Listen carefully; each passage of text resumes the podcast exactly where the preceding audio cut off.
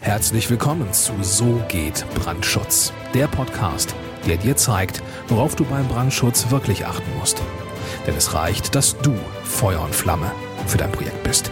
Und hier ist der Mann, der dich vor teuren Schäden bewahren kann, Joachim Müller. Herzlich willkommen zum Podcast So geht Brandschutz. Ich bin Joachim Müller und ich freue mich sehr darüber, dass du dir auch diese Podcast-Episode wieder anhörst. Solltest du diese Episode als erste Podcast-Folge von mir hören, dann meine Bitte an dich, abonniere den Podcast, damit du zukünftig keine weiteren Episoden verpasst.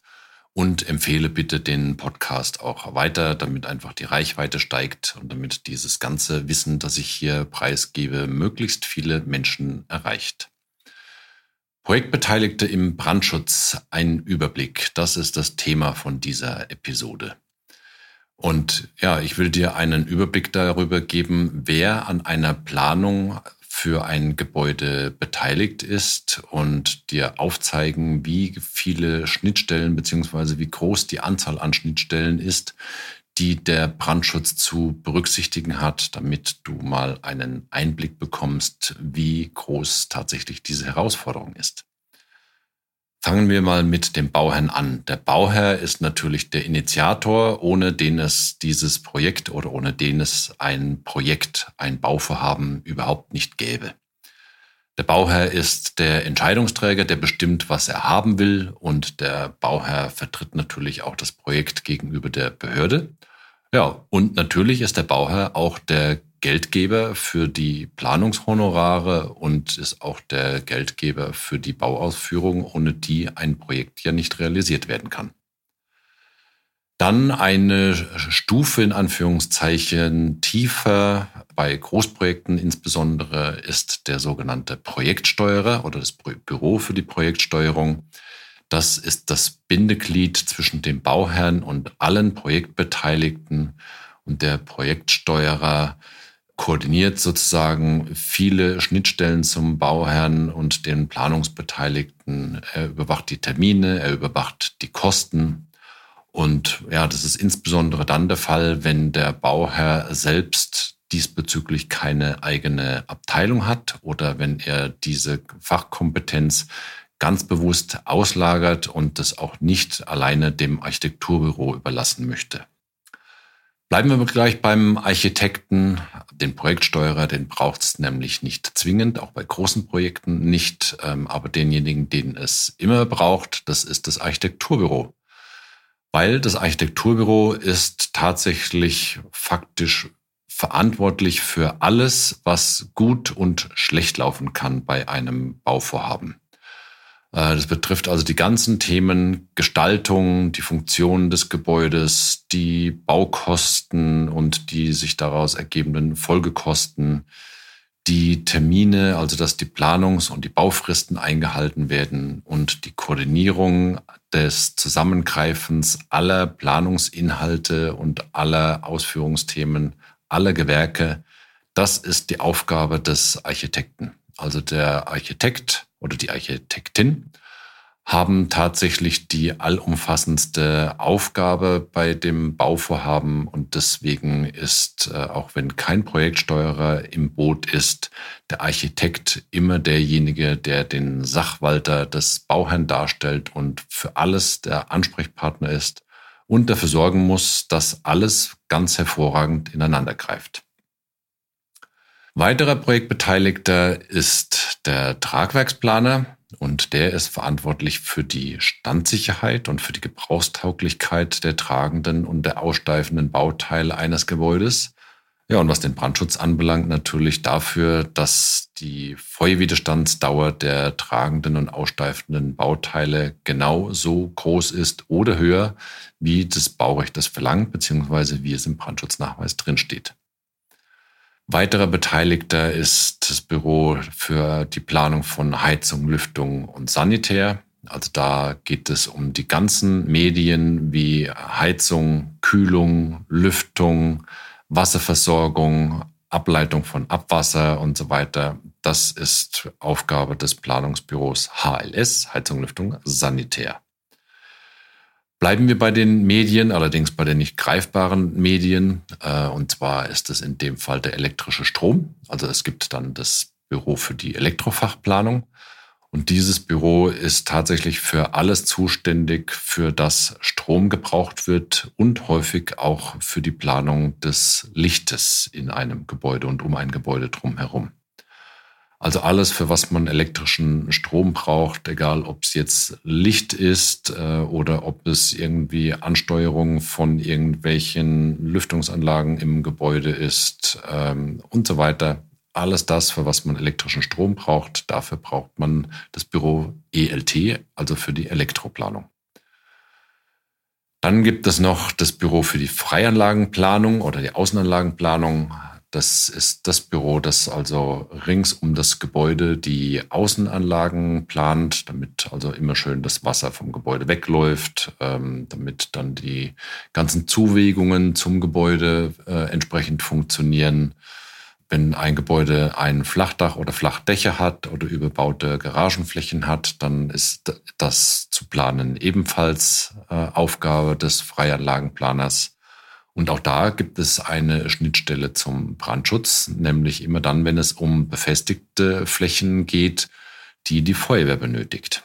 Also Feuerwehrfahrzeuge und so weiter, die auf dem Grundstück fahren müssen oder die dort Aufstell- und Bewegungsflächen haben. Auch das ist Aufgabe des Freianlagenplaners, das in seine Planung zu integrieren. Das Thema Feuerwehr oder das Stichwort Feuerwehr habe ich gerade schon genannt. Selbstverständlich ist auch die Feuerwehr bei der Planung zu berücksichtigen, weil die Feuerwehr für sämtliche Themen des abwehrenden Brandschutzes, also für Löschmaßnahmen zuständig ist und natürlich auch für Rettungsmaßnahmen im Brandfall.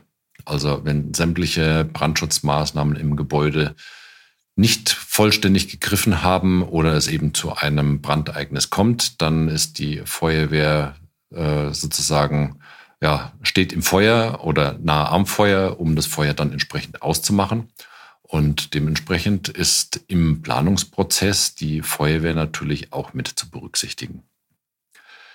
Dann gibt es noch mehrere Prüfsachverständige und oder Prüfingenieure, die bei einem Gebäude beteiligt sind bei der Planung.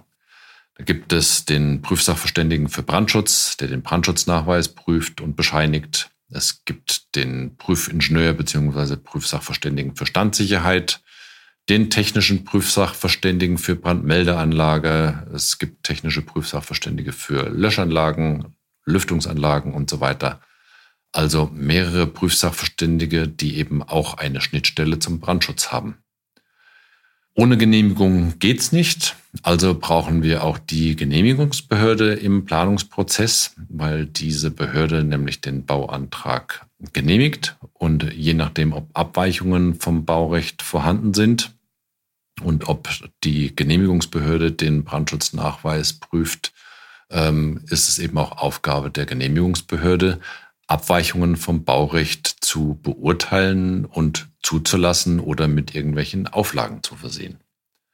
Ja, und der wichtigste, aus meiner Sicht natürlich, äh, der wichtigste kommt zum Schluss. Das ist der Brandschützer. Klar, ist ja ein Brandschutz-Podcast und dann nenne ich natürlich dann auch den Brandschützer als den wesentlichen Planungsbeteiligten, wobei vollkommen klar ist, ähm, ich mache ja keine Brandschutzplanung für mich alleine, sondern es geht eben nicht ohne Bauherr, Projekt und die anderen Projektbeteiligten, die ich schon genannt habe.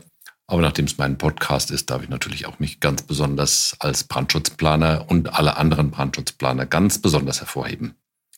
Ja, der Brandschutzplaner ist verantwortlich für den vorbeugenden Brandschutz, damit äh, das Gebäude also dann auch wirklich den ganzen gesetzlichen Vorschriften zum vorbeugenden Brandschutz entspricht und den ganzen Anforderungen, die jetzt teilweise aus dem Thema Arbeitssicherheit noch kommen oder aus dem Explosionsschutz äh, oder aus Belangen der Sachversicherer.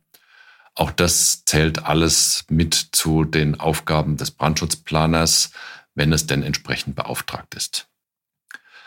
So, ich habe jetzt äh, den Vorteil, ich habe jetzt hier die Liste vor mir. Du hast jetzt vermutlich nicht mitgezählt, aber ich habe jetzt mal hier insgesamt zehn Schnittstellen ausgemacht, die der Brandschutzplaner mit zu berücksichtigen hat. Also zehn weitere Projektbeteiligte, die Interesse daran haben, zu verstehen, was das Brandschutzkonzept beinhaltet und welche Maßnahmen zu berücksichtigen sind.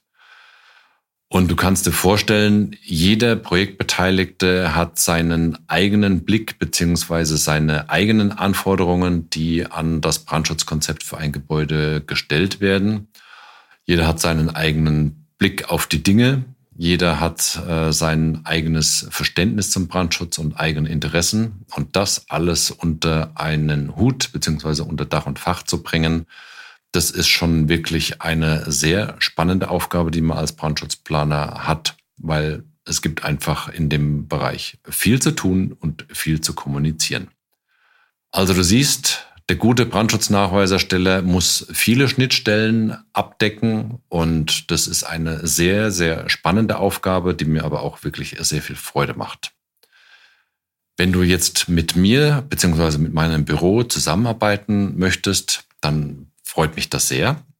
Du kannst am besten äh, mit uns Kontakt aufnehmen, indem du auf die Homepage gehst auf www.tub-brandschutz.com. Dort findest du ein kurzes Video, da siehst du mich, wie ich spreche und äh, siehst, äh, bekommst einige Informationen, was den Brandschutz beziehungsweise was unsere Firmenphilosophie hier anbelangt. Ja, und wenn dir das gefällt, dann kannst du im Kontaktformular ein paar wenige Daten von dir hinterlassen, ein paar Daten zu dem Projekt, das du mit mir gemeinsam planen möchtest, beziehungsweise mit meinem Team. Und wenn du das Formular dann abgeschickt hast, dann kommen die Informationen bei uns im System an. Dann werten wir das aus, dann äh, bekommst du einen Anruf und wenn wir beim Telefonat feststellen, dass wir beide zueinander passen und dass wir beide für das Projekt geeignet sind, ja, dann finden wir zueinander, dann machen wir einen entsprechenden Planungsvertrag und dann bringen wir dein Projekt genau auf den Stand, den es haben muss. Bis es soweit ist, Herzlichen Dank fürs Zuhören und wie eingangs schon gesagt, abonniere den Podcast, gib ihm in dem Portal, in dem du ihn hörst, eine 5-Sterne-Bewertung. Das freut mich natürlich auch sehr. Empfehle den Podcast weiter. Und bis es soweit ist, alles Gute, maximalen Wirkungsgrad bei allem, was du tust. Herzliche Grüße, dein Joachim Müller von So geht Anschutz.